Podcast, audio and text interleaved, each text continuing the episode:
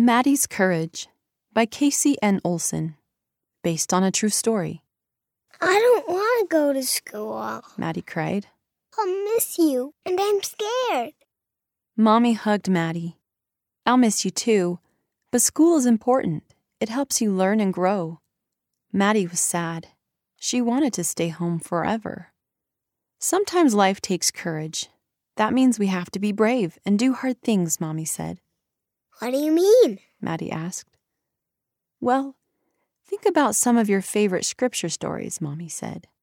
I bet Daniel was afraid of the lions, but Heavenly Father helped him.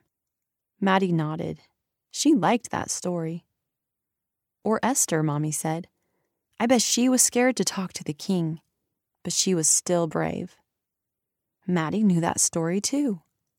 She helped Mommy name some other people in the scriptures who showed courage. Joseph Smith told the truth even when people didn't believe him. Nephi followed Jesus even when it was hard. You don't have to sail across an ocean like Nephi did, Mommy said. But you do have to go to school. And just like Heavenly Father helped all of those people, He will help you too. Maddy wiped her eyes. She wasn't crying anymore. Maybe we can color a picture together to help you remember you can be brave, Mommy said. Then you could take it with you to school. Maddy liked that idea. She still felt a little scared, but she knew Heavenly Father could help her be brave, just like He had helped Daniel, Esther, and Nephi. The author lives in Utah, USA.